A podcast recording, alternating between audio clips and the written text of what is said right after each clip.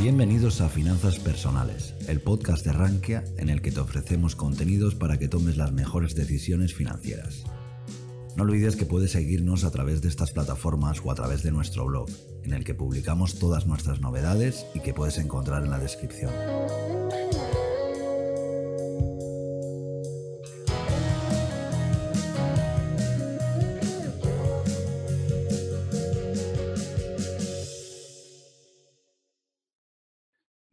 Tardes a todos y bienvenidos a la jornada que tenemos preparada para hoy, titulada Encuentro con Iván Martín de Magallanes Value Investors, socio fundador y director de inversiones de Magallanes. Eh, yo soy Samuel Izquierdo, responsable del área de fondos de inversión en Rankia y voy a estar acompañándoos y planteando todas vuestras preguntas que nos habéis hecho llegar a través de, del mail, a través del foro en Rankia y a que os invito a que nos vayáis presentando a través del directo en YouTube. Durante esta jornada, en una primera parte de la sesión, habrá un repaso y evolución de la rentabilidad de los fondos de Magallanes eh, durante este primer semestre del año. Y Iván nos comentará las principales incorporaciones, valores en cartera y cómo están comportándose los fondos tras toda esta situación del coronavirus, principalmente.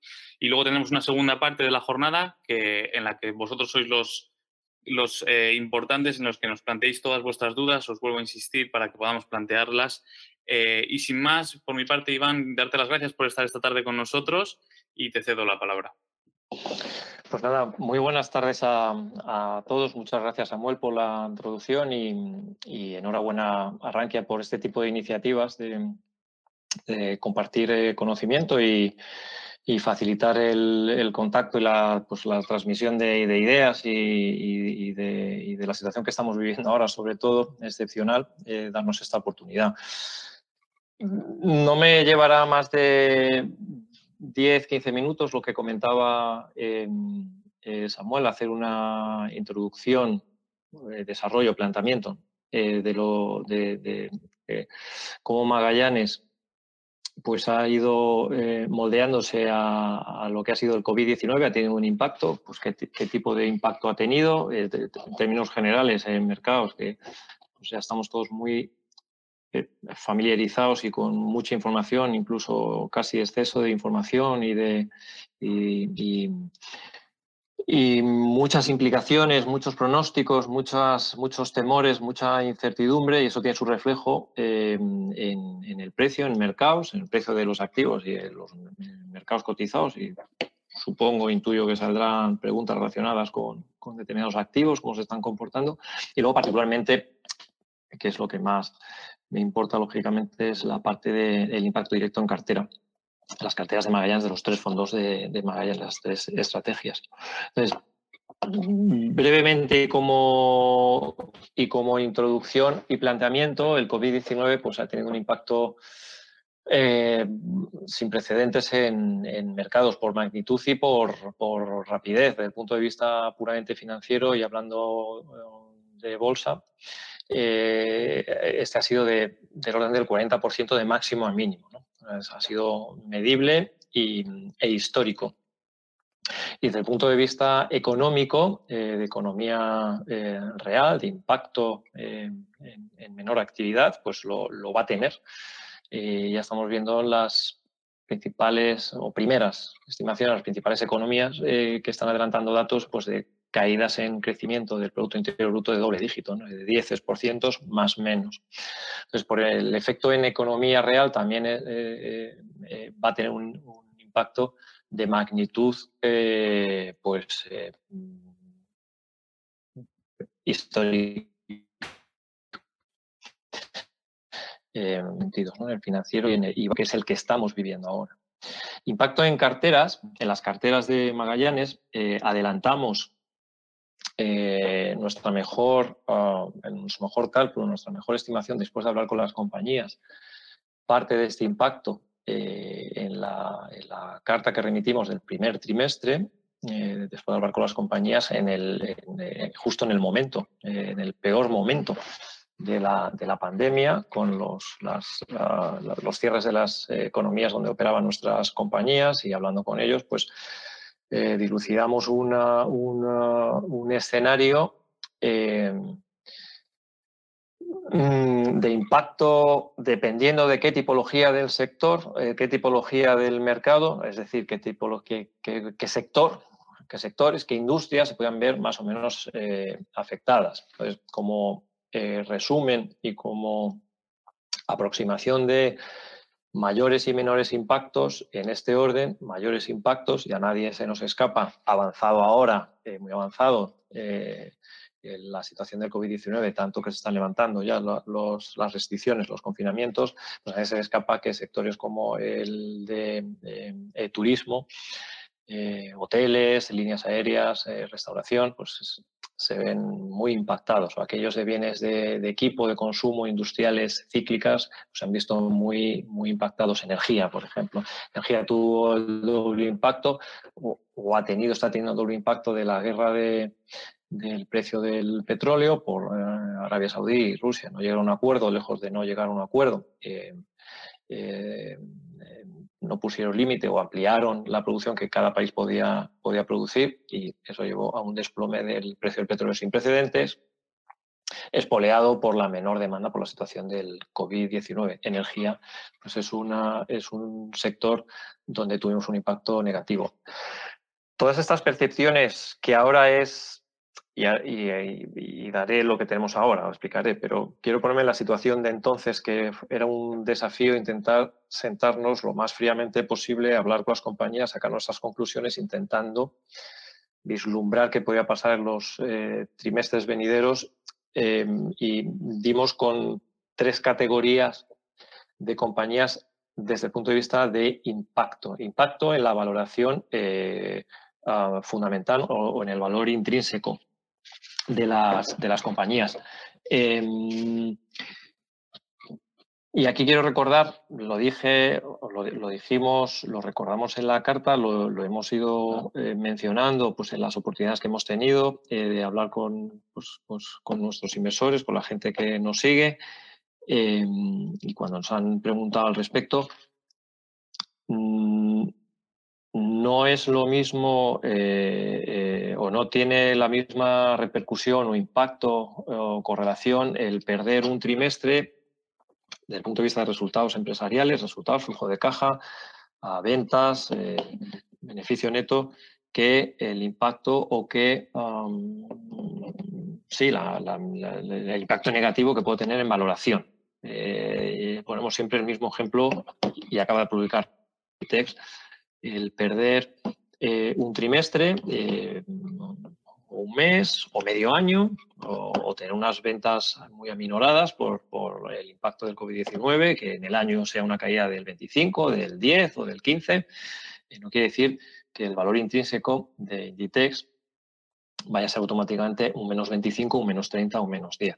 Esa es una cosa a tener en cuenta sobre la que hemos trabajado, pero que una vez uno ve el mercado, sobre todo las reacciones, las primeras reacciones, pues se asocia o se implica o implícitamente eh, se, produce un ajuste en el precio de cotización asimilable a lo que se pierde en resultados si uno supone que el precio de cotización es el valor intrínseco. Eh, es una observación a tener en cuenta. Dicho esto, eh, hay tres categorías. Nosotros identificamos tres categorías en las carteras y la más afectada es la que tiene que ver con la que decía al principio, la de energía, ah, principalmente energía, hoteles y parte de, algunas empresas industriales. Pero sobre todo estaba eh, concentrado en energía y hoteles, en la Sacker BP, en los drillers como Self, en hoteles como Meliá, operador hotelero turístico en el microcaps, por ejemplo, pues teníamos On the Beach. Em, esta tipología de compañías pues, se ve claramente afectada por los cambios, por los hábitos, ¿no? los, hábitos de, consumo. Eh, y simulamos, esto tiene que ver, a veces nos preguntan, ¿no tenéis en cuenta el tema macro? No, no vivimos de espaldas a la macro. De hecho, eh, para nosotros la macro y la micro es la misma cosa. La misma cosa porque la macro está eh, constituida por el sumatorio de las partes micro y las partes micro son los agentes financieros, los agentes económicos financieros y el principal protagonista son las empresas. Em, viendo las empresas, nosotros en esa simulación en ese intentar vislumbrar qué podía pasar a futuro con estos cambios de hábito en consumo, y hablando con las compañías, vimos que había escenarios de más esperables a más duros. ¿no? Y esto entra en juego el tema de las famosas o dichosas letras, las U, las V, las W. Nosotros en el peor escenario, para esa parte de la cartera que está alrededor del 10% y con la publicación de los resultados del primer trimestre y lo que nos van diciendo las compañías u observamos de las compañías a lo largo de este eh, segundo eh, trimestre, ya semestre, los escenarios para esa parte más negativa de la cartera formada por estas compañías, nosotros esperábamos, o en el modelo poníamos implícitamente, eh, del orden de cuatro o cinco años para intentar recuperar los niveles de beneficio previos. Del orden de cuatro o cinco años. Eso es una U, una U con la parte de abajo muy larga. Ese era nuestro escenario, muy conservador. La realidad que estamos observando con el primer eh, trimestre publicado y lo que estamos avanzando ya está terminado prácticamente, estamos en la fase final del segundo trimestre y por ende del primer año, eh, y las compañías ya se hacen una idea eh, de cómo va la situación, parece que es muy conservador, pero estamos cómodos. Es conservador la estimación que hicimos, pero estamos cómodos para ese 10% de la cartera. A partir de ahí todo es mejoría. De hecho, esto ha tenido su impacto o su reflejo en la cotización de, las, de, los, de los fondos en las últimas semanas, en la medida que salían datos, tanto adelantados como de economía real, o sea, datos económicos adelantados, PMIs, y de economía real, producciones industriales o ventas de coche, por ejemplo, en, partes eh, del mundo donde los levantamientos pues ya no hay confinamientos y la actividad ha vuelto prácticamente a la normalidad, como China. Por ejemplo, salían datos de ventas de vehículos en China, eh, creciendo al 2% en mayo, primer crecimiento en 12 meses, con unas dinámicas de compra de coches que llaman la atención frente a la opinión generalizada que se venderán menos coches, pues parece que es un cambio de hábito sorprendente, sorprendente para los que opinaban lo contrario, que se venden o hay, no sé cómo llamarlo, ganas de tener uno su propio coche, ¿no? en detrimento del consumo del, del transporte eh, público, estamos viendo unas dinámicas positivas no tan malas como las que el mercado había puesto en precio. Y eso nos beneficia particularmente para la parte más castigada, ese 10%, que es eh, prácticamente coincide en microcaps, Iberia y Europa, 10% aproximado, y es la parte que en las últimas semanas, días, en la medida que salen estos datos, hemos tenido una recuperación más fuerte, como el resto del 90% de la cartera. Eh, también se ha visto beneficiado por una normalidad en, las expectativas eh, de crecimiento económico o de vuelta a cierta normalidad. No, necesariamente tiene que ser una, V. Entonces, nuestras tesis de valoración, eh, hemos algunas tesis de algunos valores se han visto afectadas. Em, esto ha hecho que el ajuste al final para los precios objetivos pues se ha visto ajustado a la baja del orden de un 5% aproximadamente. Pero el precio de cotización fue tan abajo que el upside del potencial que tenemos para las carteras seguía siendo muy significativo. Ahora mismo estamos en aproximadamente en media para los tres fondos más del 100%. Eh, llama la atención que el fondo ibérico, por las situaciones particulares en España, pues eh, tiene un potencial eh, asimilable a, tanto a microcaps y, Europa por ese orden, microcaps, Europa, Iberia, pero muy parejo, cuando históricamente pues Iberia siempre había tenido un potencial menor, y se ve la situación que estamos viendo en, España. Y a mí lo que me, llama la atención muy positivamente es que esos potenciales de revalorización con ese escenario de recuperación larga que decíamos de 4 o 5 años para recuperar niveles anteriores, nos da potenciales de media para los valores o para las carteras de este más de 100%. Eh, si pusiéramos o si, ¿cómo si ajustáramos al ritmo de recuperación que está teniendo realmente la economía, junto con lo que ya están viendo las compañías en cartera, nos llevamos a potenciales de próximos a, muy superiores al 150 y próximos al 200%. En algunos valores multiplicar por varias veces, más de tres veces posiblemente. Eso, insisto, no es nuestro escenario central, mm, pero la realidad que estamos percibiendo hablando con compañías y observando los datos que están saliendo, es que la recuperación, dependiendo qué sectores, dependiendo qué partes, dependiendo qué áreas, tiene, tiene fuerza de base. También es verdad que la, comparativa es baja. Esto, la recuperación estamos hablando de, tantos porcentuales, pero la realidad está siendo que, el resumen de esta primera parte sería esto, que em, no está siendo tan malo como el precio de los activos por exceso, por defecto o por subidas o por bajadas, precio de los activos, de bonos, tecnología, de growth, de value, unos arriba, unos abajo, pero todo se fue a extremo, eh, se está demostrando, estamos percibiendo que no es acorde a, lo que se descontó y a lo que está ocurriendo. Y eso me lleva a reflexionar y con esto, eh, pues yo creo que ya dejaría para preguntas, eh, me, lleva a reflexionar que leo que la, los mercados, ¿no? el mercado, concretamente la bolsa, la subida de bolsa, no está alejada a la realidad económica.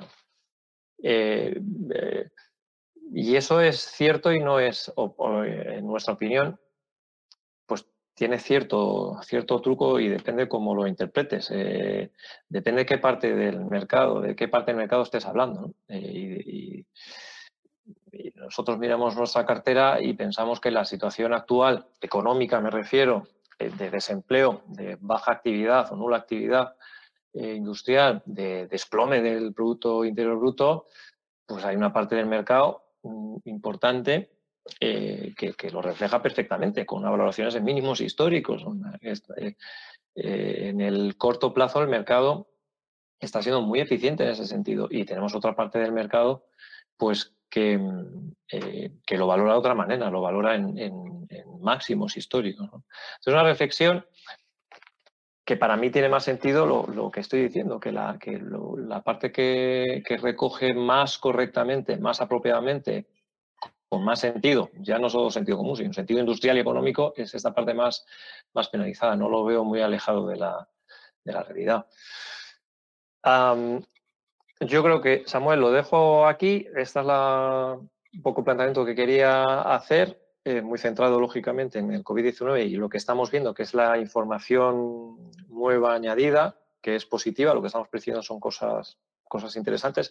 Acabo de acabamos de colgar hace una hora eh, una conference call con, eh, que esta es otro punto y yo creo que sí me hace la pena que lo mencione, con ah, el equipo directivo de una de nuestras principales posiciones en, el Fondo Europeo, Aker BP,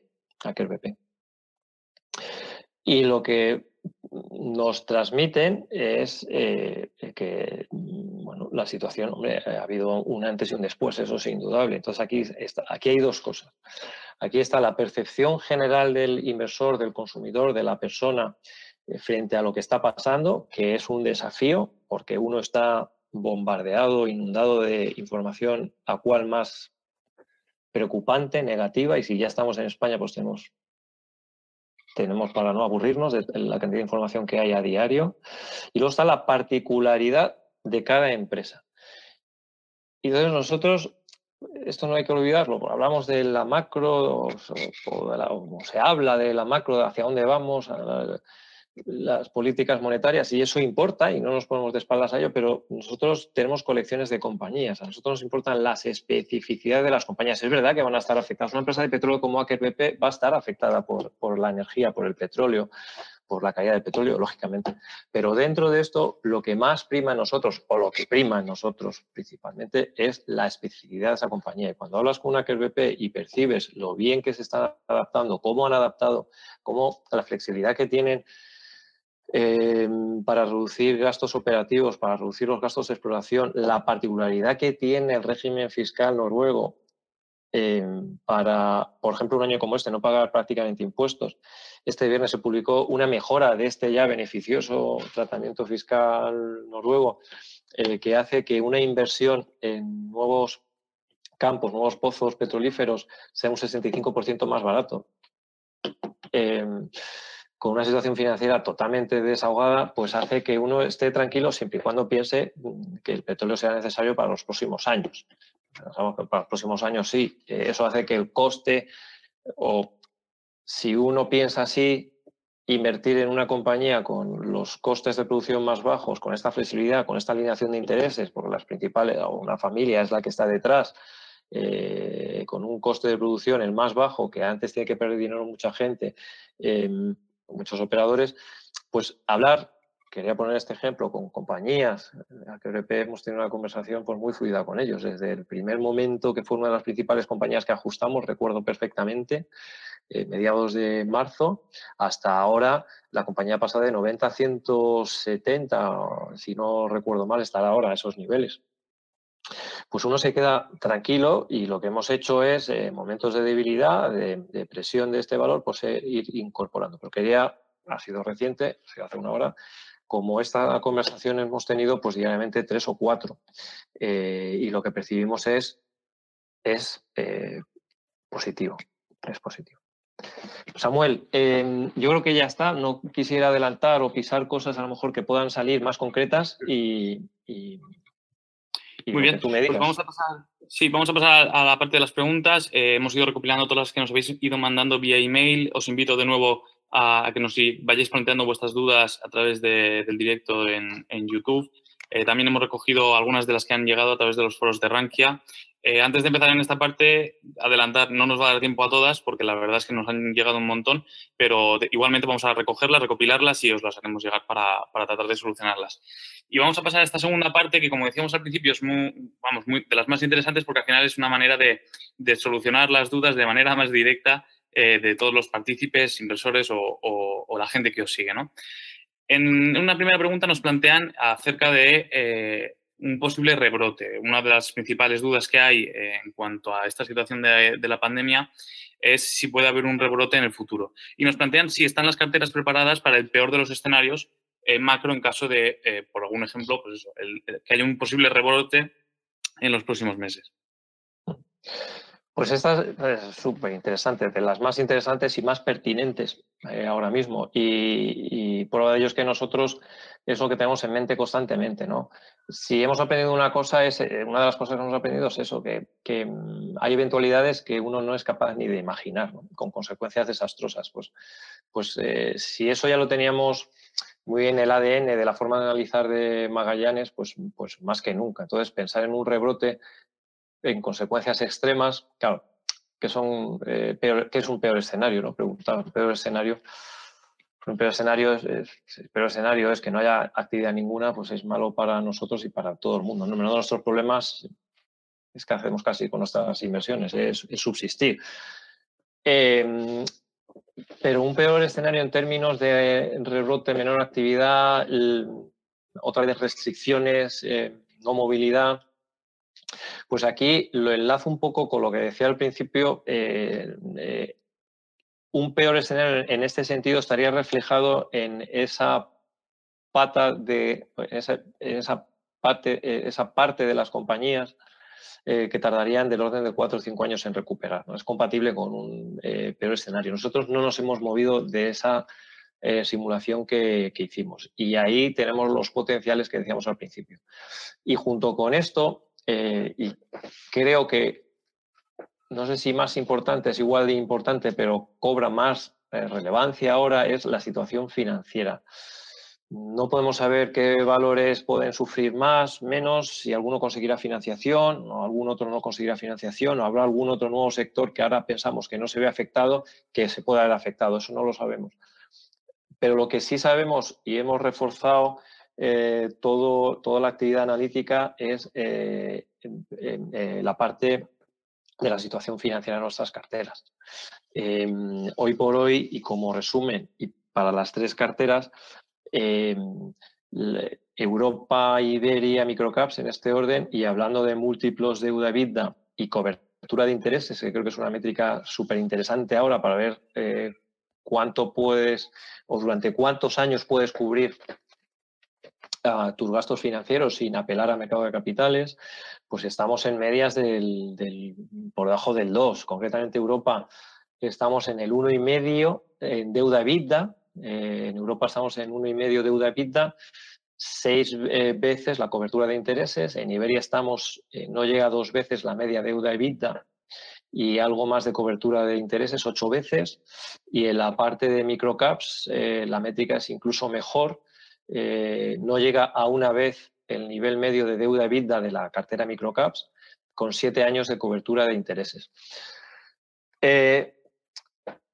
Cuando entramos en la crisis, los eh, ratios eran parecidos. Ahora los hemos mejorado. Eh, eran parecidos y prueba de ello es que ninguno de los valores de ninguno de los fondos que tenemos ha entrado en concurso de acreedores. Eh, ni, no ha quebrado, no ha desaparecido por una razón financiera. Lo que siempre hemos dicho que el tema financiero es importante, es muy importante, no importa cuánto de eh, rentable pueda llegar a ser una idea de inversión, el, potencial que tenga, si hay una probabilidad de perder todo nuestro dinero, nosotros no iremos ahí. ¿no? Eso siempre lo hemos dicho y, una primera prueba de fuego importante como ha sido el COVID-19, pues hasta la fecha, eh, habiendo sido muy fieles y muy escrupulosos con esta parte financiera, pues ninguna de las compañías eh, se nos ha ido, si se me permite la expresión, por tema financiero. Lo que nos ha hecho es reforzar aún más el tema financiero y prestarle muchísima atención en vistas a la posibilidad de un peor escenario, un rebrote, ah, una caída mayor del Producto Interior Bruto, mm, X. Eh, dentro de estas compañías más en riesgo, pues están pues, las que hemos eh, mencionado, algunas que hemos mencionado más arriba, ¿no? las, alguna petrolera, alguna empresa de drilling que tenemos en cartera, pero que hoy por hoy eh, son capaces de, generar beneficio operativo y flujo de caja. posiblemente si la situación continúa a lo largo del año, pues esto irá menos, lógicamente, pero esa es la realidad. ¿Estamos preparados ex ante y desde el punto de vista financiero, que es lo que se lleva por delante de una compañía? Eh, las carteras están bien posicionadas y a tenor de el impacto que hemos tenido, eh, si se repitiera la fortaleza de las compañías, de las carteras en media, yo creo que es apropiada. También nos han llegado varias preguntas en relación al eterno debate entre el growth y el value. Eh, nos comentan que son muchos eh, los fondos growth que se han comportado mejor que los fondos value ante esta crisis. ¿Qué opinión tienes al respecto cuando igual se esperaba que los value, en ese carácter más defensivo de valores más estables, se comportaran mejor? Pues estoy de acuerdo con lo que ha sucedido. Eh, vamos, es que no, puedo negar la evidencia mayor el, growth, momentum, llámalo X o calidad, pues lo ha hecho mejor, nosotros lo hemos lo hemos hecho peor. Los fondos Magallanes, pues este año no se comportan bien y tengo que, tengo que decirlo, el retorno eh, no, hay excusa, o sea, es, es, el value lo hace peor, eh, las cíclicas, eh, y no es el, el, ratio, la, la, tasa de rentabilidad que yo quisiera tener como la que teníamos pues hasta, hasta el año pasado, este año pues no, no, es satisfactorio, eso lo tengo que decir y reconocer. Em, yo, mi interpretación, más allá de quejarme o no quejarme, no me quejo, yo reconozco la, evidencia eh, y lo sufrimos en nuestras carteras, mm, analizo y observo y veo si tiene sentido, si es racional, si no. Yo creo que tiene sentido, tiene sentido porque em, ante un mundo con una incertidumbre de la que ya veníamos, porque hay un antes y un después y no. Hay un antes y un después por el grado de magnitud, pero lo que ha hecho el COVID-19 ha sido, en mi opinión, acentuar lo que ya arrastrábamos, creo. Es, es lo que observamos. Y veníamos de un entorno de incertidumbre, de escenarios de bajo crecimiento, deflacionistas, de una economía languideciente, de una política monetaria histórica, tipos su trabajo negativos, ah, tipos negativos, eh, históricamente negativos, eh, donde los gobiernos que estuvieron al borde del colapso eran capaces de financiarse gratis. Pues eso, ver para creer. Entonces, en un escenario así, y por eso creo que para mí tiene sentido, pues uno paga, yo entiendo que pues, haya gente que, pague, que pague, entendido, pagar precios, y como leo o escucho en alguna declaración, el, llega un momento que la valoración no importa, eh, uno paga por estar seguro. Uno paga por tener una percepción de seguridad, porque cree que está seguro, porque cree que em, eh, merece la pena pagar ese precio sin importar eh, la valoración, porque le van a garantizar un crecimiento, un crecimiento que existe, que crecen, que hay compañías que crecen y ofrecen esa seguridad. Y se está dispuesto a relegar un poco la valoración. Y es legítimo y es que lo entiendo. Por eso creo que tiene sentido.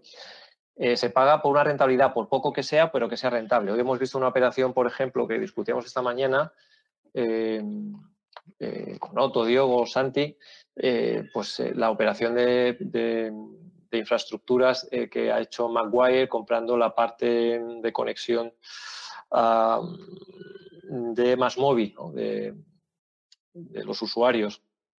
El múltiplo era un doble dígito muy alto, doble dígito muy alto. Y nos preguntábamos, ¿y cómo puede ganar alguien dinero haciendo estas operaciones? Pues bueno, pues a lo mejor un retorno implícito de una operación así, con múltiplos que nos parecen descabellados, pues a lo mejor pues uno está de acuerdo y conforme y paga por tener retornos del 2, 3% de aquí a los próximos 10 años. Claro, si la alternativa es cero.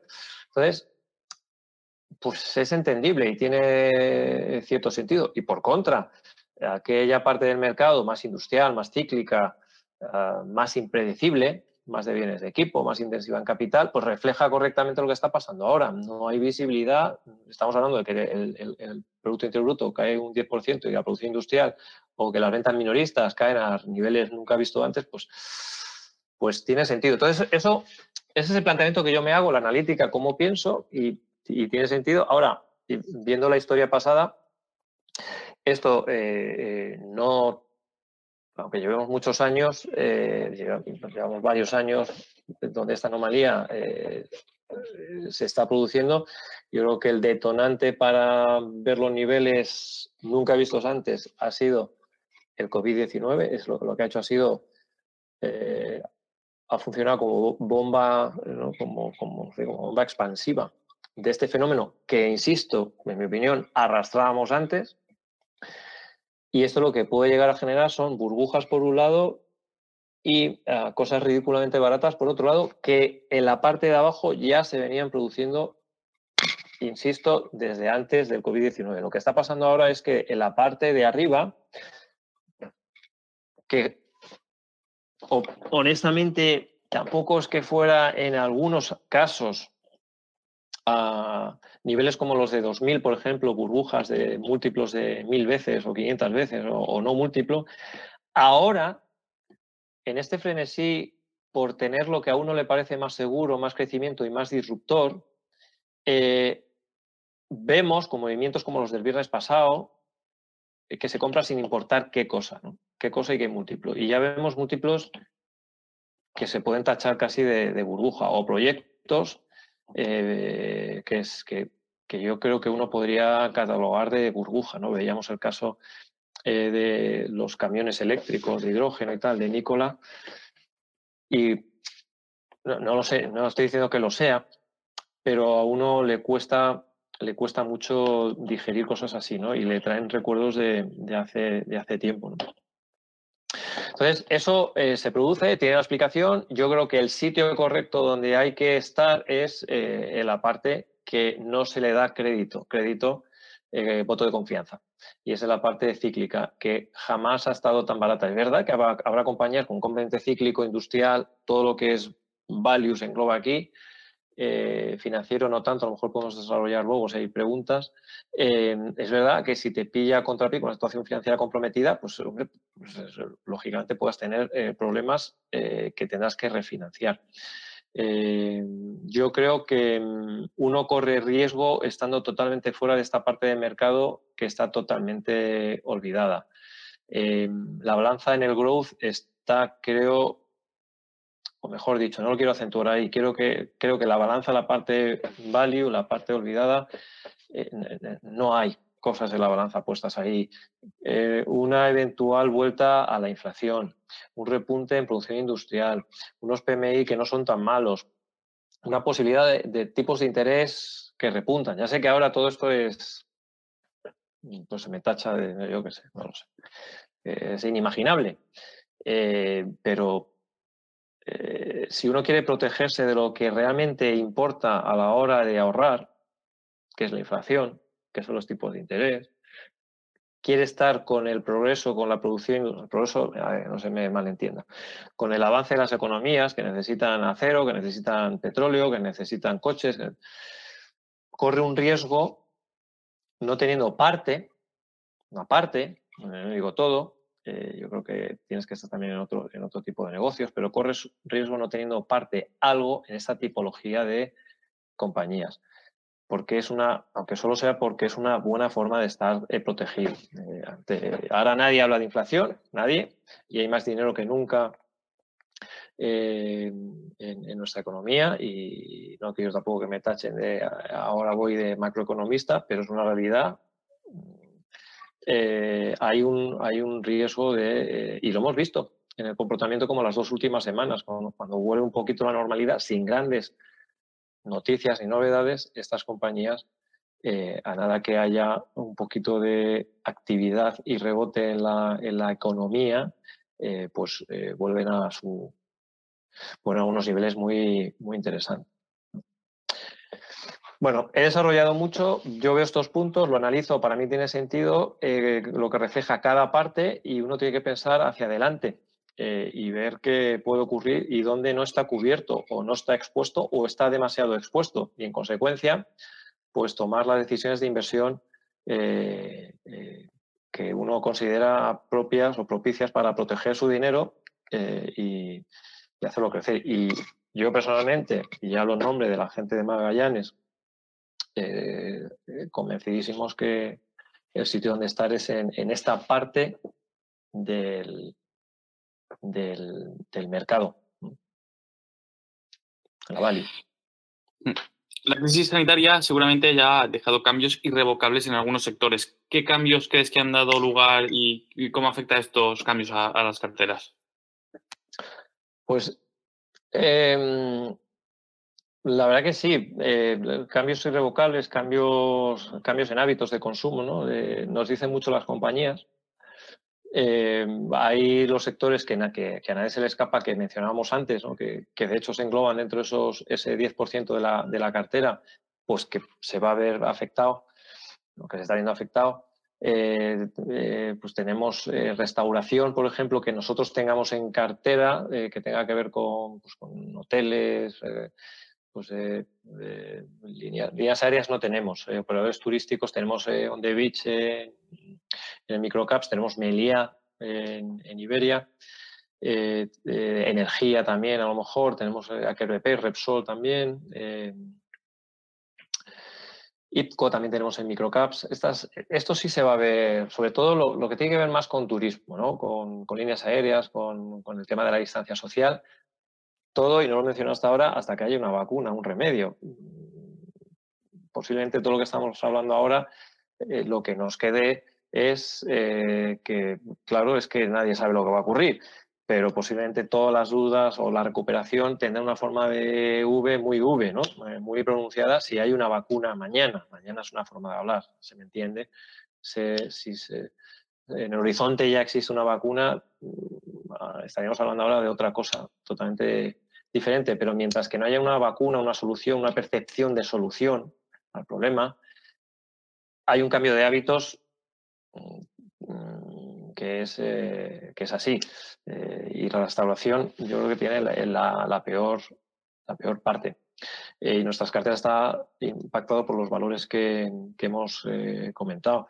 Coches, por ejemplo, que antes lo comentaba, nosotros lo que observamos es, tenemos Porsche, Volkswagen y Renault, eh, lo que percibimos hablando con las compañías, pero sobre todo eh, las ventas, ahora que vuelven un poco a la normalidad, y los datos que estamos observando, vemos datos curiosos como que ahora los, los ah, conductores jóvenes, los definieron una encuesta, menores de 35, si mal no recuerdo, eh, están optando por tener su... lo, comentaba al principio, bueno, a riesgo de repetirme, a mí me resulta interesante que el hábito de no tener coche, pues ahora se está revirtiendo y uno, eh, por miedo al contagio, por miedo al transporte público, eh, esta mañana leía que el uso de metro en Pekín se ha desplomado. Eh, poca gente se atreve a coger el, metro por el riesgo de contagio, pero sobre todo por los inconvenientes en pérdida de tiempo. ¿no? La distancia social, en que tenía la temperatura. Bueno, eh, y la gente vuelve a tener coche y jóvenes menores de 35 años, pues eh, leíamos una estadística que están incrementando su preferencia por tener coche, ¿no? o, vemos unas iniciativas que pueden ser negativas para el coche propio, como era el, car sharing, pues estamos viendo que por temas de higiene o contagio, pues compartir coche no, no parece que sea ahora. Pero ya digo, todo está muy influenciado por el momento actual, pero tendencias que a lo mejor en, en, en coches podemos ver mm, perjudiciales, pues las vemos, no a ser perjudiciales, no sé si positivas, pero bastante neutras con lo que se pensaba al principio. Tiene el impacto cíclico normal de no actividad, no actividad literal, porque estuvieron cerrados los concesionarios y no se produjo coche y las fábricas estaban cerradas. Eh, lo que estamos viendo en cuanto se abren, por las compañías que tenemos en cartera y por los componentes de coches, las eh, Gestam, por ejemplo, estamos viendo que allá donde abren la actividad vuelve y vuelve con fuerza y vuelve con bastante fuerza. Eso es una, observación. Eh, bricolaje, por ejemplo, cosas que hacer en casa, jardinería, pues vemos que tenemos ahí exposición en Hornbach o en Husqvarna y vemos que la actividad eh, vuelve con mucha fuerza. Había un cambio de hábitos en, uno eh, cuidar su casa y estar pendiente de los arreglos de su casa, que luego pueda revertirse, pues, pues posiblemente, pero también tenemos compañías, pues eso aplica también a, a otras compañías que se han visto beneficiadas doblemente. Fundamentalmente eh, porque venden más, compañía de venta online, la más grande del mundo, una Amazon, voy a decir el nombre. Y el precio también se ha visto muy beneficiado. Tenemos compañías que fundamentalmente se han visto beneficiadas, pero el precio no se ha visto muy, muy beneficiado. Y me lleva una reflexión muy interesante que hacíamos en el equipo, y era esta, que, ha habido un impacto en, fundamentales, en fundamentales, en compañías, eh, positivo y negativo, y aquellas compañías que han tenido un efecto negativo, su precio, el precio ha sido más negativo aún, y las compañías que han tenido, las compañías queridas, barra, growth, momentum, que han tenido un impacto positivo, su precio ha sido mucho más que positivo, pero es que se da un fenómeno que es que ha habido compañías del apartado, de este apartado Momentum Growth, no sé cómo llamarlo, disruptor, no lo sé, eh, queridas, que sus fundamentales no han sido tan estratosféricos, tan buenos, incluso a lo mejor neutros o negativos, pero sin embargo sus precios, el precio de cotización es como si uh, hubieran sido maravillosos, ¿no? Y aquí tenemos el ejemplo de, pues igual que Renault o Volkswagen eh, o BMW, me da igual, no han vendido coches, pues Tesla tampoco ha podido vender coches, por decir algo, ¿no? Eh, sin embargo, el precio de cotización pues refleja otra cosa, ¿no? O compañías de publicidad tradicionales, nosotros no tenemos ninguna, ¿no? De, medios, Tena 3, Tele5, Prosiben, no tenemos ninguna. Son precios interesantes los que han llegado, pero no insisto, no tenemos ninguna. Sus precios, el fundamental ha sido malo, menos publicidad y el precio ha ido en consecuencia, bueno, más que en consecuencia. Y tenemos empresas digitales como, eh, pues eh, observamos algunas empresas digitales, Facebook, Google, donde pues posiblemente la publicidad no es la que tenían antes, no pongo en duda la fortaleza de sus modelos, solo lo pongo como ejemplo, que se me entienda así, de reacciones en el corto plazo de precios e impactos fundamentales. Y sin embargo, el impacto en precio pues ha sido muy positivo. Son cosas que llaman, que llaman, a mí me llaman mucho la atención. Y, volviendo y cerrando los impactos irrevocables, yo diría cambios de hábito, pero que, y acabo de explicar los sectores, pero que creo que en el momento de vacuna, ese momento que llegará, mucho de esto puede ser no tan irrevocable en este repaso un poco de los sectores has dejado ver detalles de, que dan respuesta a la siguiente pregunta, pero como han sido varios los que nos lo han planteado, te la transmito. En prácticamente todos vuestros fondos eh, se ven una tendencia a sobreponderar empresas en el sector industrial. ¿Qué características tiene este sector y qué es lo que os despierta tanto interés? Hmm. Pues eh, sin, sí, eh, sin repetirme mucho, yo como características, claro, ¿qué observamos? observamos que sea, primero, como resumen y recapitulación de lo anterior, pensamos que es de toda la parte del mercado lo que más fielmente refleja la negatividad del momento, eh, por fundamentales y, muy en exceso por precio, nuestra opinión. ¿eh? Por eso tenemos pues, gran cantidad de, estos valores en cartera por debajo de su valor de reposición. Es una buena aproximación, valor de posición. Que puede ser o no valor en libros, puede ser, pero valor de reposición, valor, valor de libros, pues ahí está el tema de pues, los valores en libros no reflejan correctamente. Vamos a hablar en términos reales, hablando con un industrial, ¿qué le costaría hacer de cero la planta A, la planta B de coches, de fertilizantes, de, de acero, de plásticos o de lo que sea? O, una, o, montar estos centros, en estas eh, tiendas de bricolajes o replicar, ¿qué costaría de cero? Y vemos que la mayor parte de nuestra cartera, que tiene un componente industrial, industrial, bienes de equipo, intensivos en capital, llámalo como consideres, pero industrial, pues costaría más y bastante más de lo que cotiza. Eso es una característica muy especial que nos, nos, atrae. Dos, decimos, bueno, a ver si son cosas que son obsoletas y ya no se llevan y estamos mirando a otro lado. Y cuando analizas, pero es que tampoco hace falta, esta parte es más de, sentido común que todos podamos tener, pensando un poco tranquilamente. A ver, eh, y lo hemos puesto como ejemplo, una, eh, dispositivos móviles o lo que estamos usando actualmente para vernos ahora mismo en red, eh, eh, los aparatos con los que nos comunicamos, léase iPad, iPhone o el ordenador portátil o lo que sea, todo está hecho de materiales necesarios que construyen o que fabrican o que proveen muchas de las compañías que tenemos en, cartera. Eh, uno piensa, voy a cambiar radicalmente, uno piensa en la economía verde, que ahora mismo se ha quedado un poco inalvis, se ha quedado un poco a la espera, se ha quedado un poco en pausa, pero volverá la economía verde. Pues si uno piensa y cree realmente en, bajar emisiones, en ahorrar energía, en preservar el calor o el frío en una casa, en el aislamiento térmico, eh, está hecho de unos productos que nosotros tenemos en cartera, pero que actualmente pues, no, se, no, no, se observa, no se prima, no se, no se valora. Y así un largo etcétera. Eh, un coche como eh, BMW, Volkswagen o Volvo, pues hay componentes necesarios y críticos, críticos, como los que hay en un Tesla, igual, pero que se pondrán en un sitio sí, en un sitio no. Y nosotros tenemos esas industriales que hacen esas cosas. Eh, no son obvios, eh, pero sí necesarios eh, para que el mundo siga siendo mundo y sigamos avanzando y las compañías que se ven beneficiadas sigan, sigan vendiendo sus, productos. Entonces, eso, eso les hace, esa es otra característica no tan analítica, pero de percepción de sentido común, yo creo que interesante, que hace que, entendamos y nos guste estar en estas compañías, además de la valoración. Eh, pues, acero, eh, cobre, fertilizantes, mm, empresas químicas, eh, los, los, coches que hemos comentado, empresas distribuidores, por ejemplo. Carrefour hemos visto cómo se ha visto eh, beneficiado y no tiene tanto que ver con, esta parte, pero sobre todo esta, esta industrial mm, la percibimos, la percibimos así.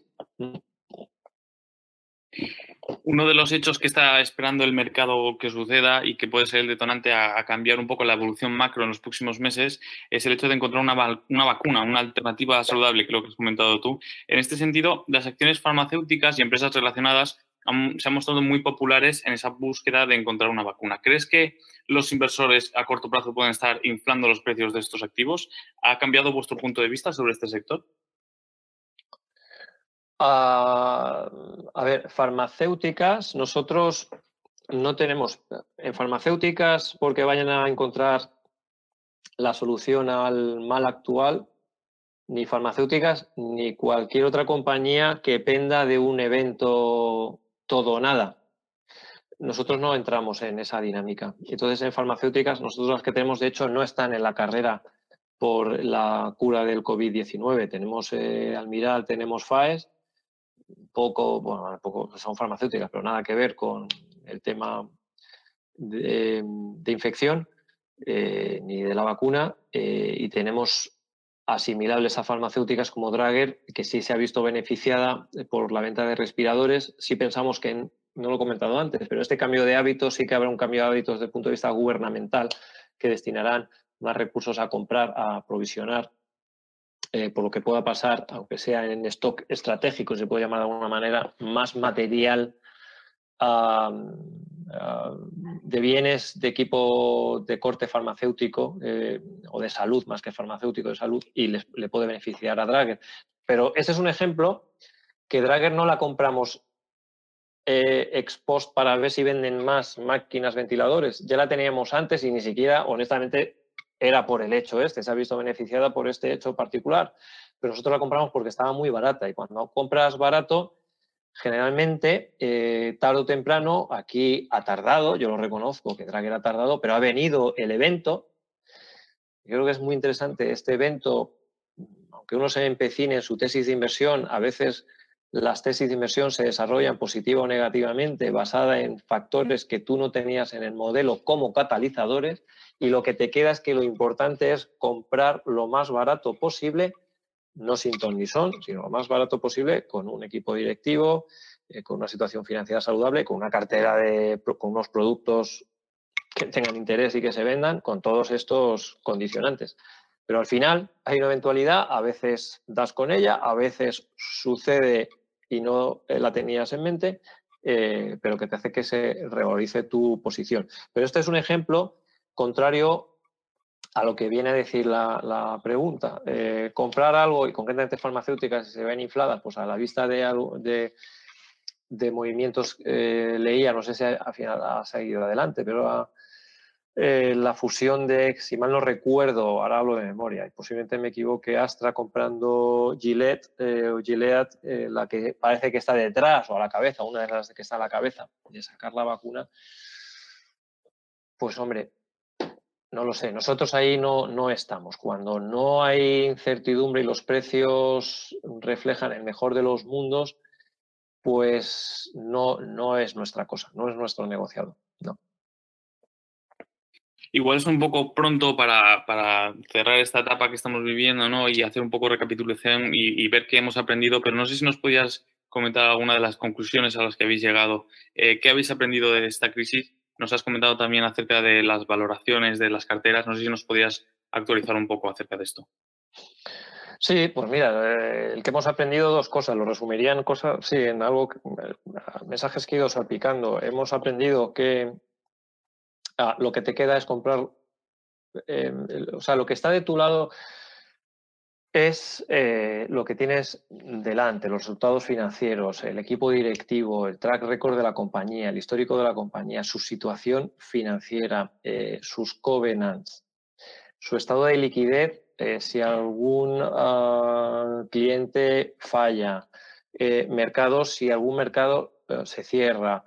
hemos aprendido a que lo que está en nuestro lado, lo que se sabe ex ante, darle más valor si cabe y basar más el análisis, nuestro análisis en estos puntos, porque el futuro, las proyecciones, el ser más permisivo, eh, se ve que en eventualidades así, eh, pues es cuando eh, se pueden cometer errores de inversión. Entonces, darle mucho más peso, hemos aprendido, a la situación financiera. Ponerle, no puedo decir la situación financiera es lo más importante y el potencial de revalorización no tiene sentido, ¿no? Pues eso sí que no tiene sentido. Eh, pero queremos llegar, o esto nos reafirma la tesis en la que veníamos trabajando, y esta es la principal lección que hemos aprendido, poner el mismo nivel de importancia en una, ah, no sé cómo llamarlo, una dupla, la solvencia y garantía de supervivencia financiera junto con un buen potencial de revalorización. Principal mensaje, la situación financiera.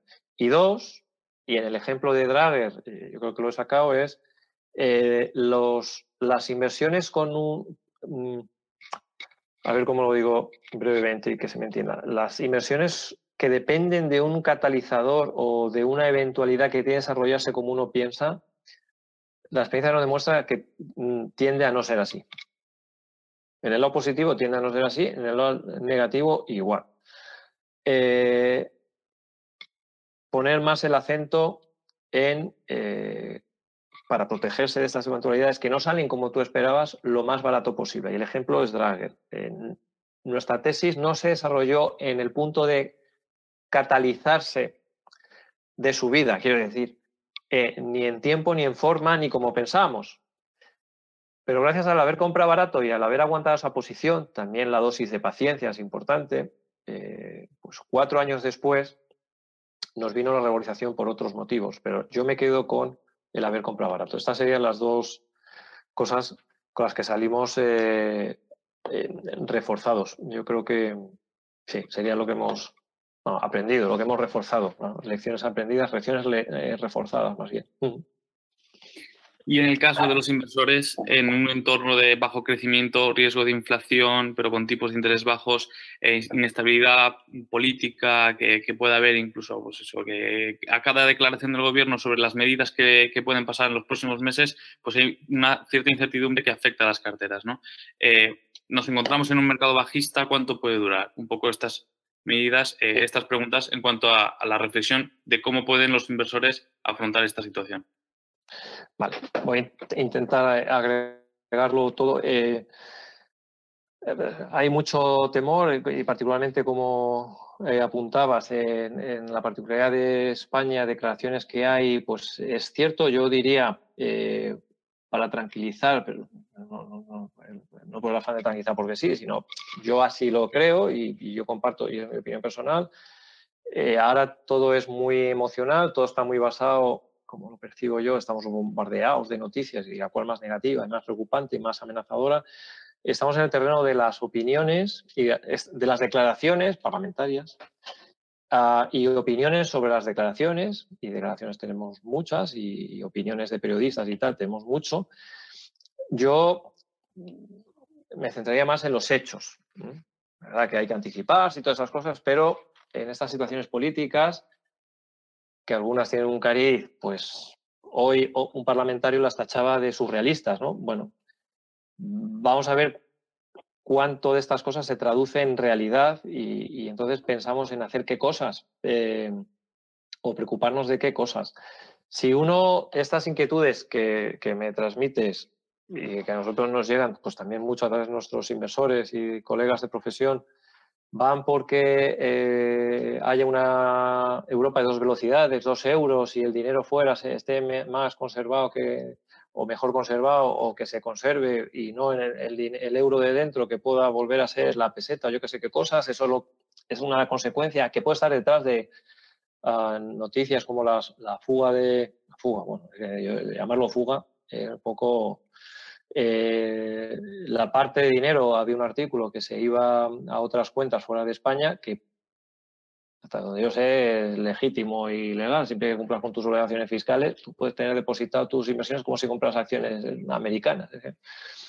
Em, ahí no hay nada que añadir, eso no, afecta al momento actual, pero el miedo a, esa, a esas dos, dos euros o dos Europas y te quedas en una divisa, aquí pues ya veremos, yo, yo le, vamos, yo a lo que voy es que una forma de estar protegido y no enredar más la situación es eh, estar invertido en activos reales, eh, en, bolsa. Eh, si tienes una divisa que se deprecia, hablar de ganadores una divisa que se deprecia es extraño, pero una empresa con un perfil exportador se va a, se va a ver beneficiado en eh, una proporción casi directa al nivel de devaluación de la nueva divisa. Eh, y en cierta forma, si pensamos en la Europa total, Europa unida, eh, Alemania ha sido uno de los grandes beneficiados porque el euro implícito que le corresponde a Alemania y le sigue correspondiendo no es el euro de ahora. De ahí que sea una mayor o una de las mayores potencias exportadoras, porque automáticamente, por hace 20 años, pasó de un euro, un marco alemán que le correspondía, a un euro de un valor inferior para lo que es Alemania y le vino bien. Entonces, uno cómo podía protegerse de esa eventualidad, y ya insisto que, no lo contemplo, pero para transmitir un poco de cordura eh, y, de tranquilidad por cómo tener protegidos los ahorros, estar invertido en bolsa vamos al extremo de Argentina, ¿qué ha pasado en Argentina con, con el peso argentino? O sea, ha desaparecido prácticamente y solo podías haber aspirado a recuperarlo si hubieras invertido en bolsa argentina. Ese es un experimento real, por otro lado, eh, interesante. ¿Cómo pierdes definitivamente tu dinero si lo tienes en efectivo, si lo tienes en bonos, si lo tienes en cuentas a, la vista? Pero, insisto, ejercicios muy, muy teóricos, pero que veremos eh, cómo se desarrollan las cosas yo creo que el, mensaje, Samuel a lo mejor como, porque veo que me he ido un poco de tiempo. A ver, yo, yo creo que la, cartera de Magallanes, de, las, de los, la cartera de los valores de Magallanes, de los tres fondos, las tres estrategias, están donde tienen que estar ahora. Lo he desarrollado anteriormente, es lo que dicta el sentir ahora mismo y la realidad económica. Yo soy optimista, y, estoy emocionado eh, con la tipología de cartera eh, que tenemos. Eh, y que decir tiene que el patrimonio de patrimonio financiero, la mayor parte del patrimonio financiero de los que estamos en Magallanes, yo personalmente está ahí y lo hemos reforzado sustancialmente a tenor de las de los niveles que, hemos tenido, seis veces de múltiplo en media con una free cash flow yield del 10%, con la situación financiera que hemos dicho antes, y compañías necesarias para los próximos años. Yo estoy convencidísimo. Lo he vivido antes en otras eh, situaciones, en finales de los 90, en el 2006, 2012, en el 2016, cuando empezamos Magallanes, finales del 14-15. Em, yo diría que los mercados bajistas, los mercados bajistas terminan con las recesiones y he comenzado diciendo que estamos en una recesión que yo no he vivido nunca y la mayoría de la gente que estamos aquí ha vivido 100 años o es, histórica, no hay duda que una recesión. Esa recesión que veníamos arrastrando, que va a ocurrir, que va a ocurrir los últimos años, últimos dos años antes de la... Estamos en una recesión, cerca de una recesión histórica, y hemos tenido un mercado bajista de menos 40%, que su duración ha sido flash, visto y no visto, casi un mercado bajista. Históricamente, lo que yo he vivido en 20 años y lo que yo he leído, lógicamente, lo que no he vivido, no ha habido excepción que a, que un mercado bajista terminara con una recesión y eso lo tenemos. Eh, y luego una cosa que puedes estar más o menos de acuerdo, yo tengo mis reservas, eh, pero no puedo negar la evidencia y es que la ingente cantidad de dinero y de soporte ah, monetario que estamos teniendo desde el punto de vista de política monetaria por bancos centrales, uh, trillions estamos hablando, ¿no? Eh, eh, y ah, fiscales por la parte de países eh, o áreas económicas, concretamente la Unión Europea, a mí me ha llamado la atención.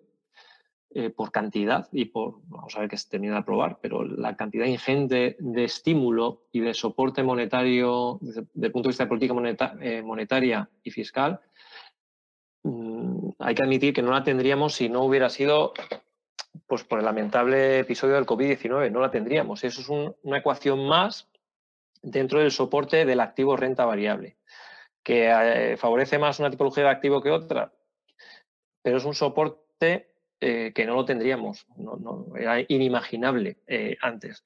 Entonces, todas estas pinceladas junto con lo que más, más me importa y ya, yo creo que ya cierro y lo enlazo con el principio, lo que percibimos de las compañías que tenemos en cartera, lo que vemos, percibimos, leemos y observamos de economías que ya están en, eh, una fase más avanzada de post-COVID-19, a mí me da ah, mucha, eh, mucha esperanza y, garantías que donde hay que estar es en, fondos, eh, digo, los, nuestros, ¿qué decir? Los nuestros sí, pero tipología a, los nuestros. Y, ahí es donde tenemos el, patrimonio y convencidísimos. yo creo, Samuel, que... Pues muchísimas gracias, Iván. De nuevo, agradecerte tu tiempo por compartir esta tarde con nosotros. Antes de despedirnos, eh, recordar a los asistentes que todas las preguntas que no han dado tiempo, evidentemente, porque al final el tiempo que tenemos es limitado, eh, las, os las enviaremos también para que podáis darle respuesta. Y de nuevo, pues agradecerte tu tiempo. Esperamos poder contar contigo en próximas jornadas similares y un fuerte abrazo. Vale, gracias. Un abrazo y gracias a toda la gente que estaba conectada. Gracias. Si te ha gustado este contenido, recuerda que puedes estar al día de todas nuestras novedades suscribiéndote a cualquier plataforma desde la que nos escuches o a través de nuestro blog en Rankia que te dejamos en la descripción.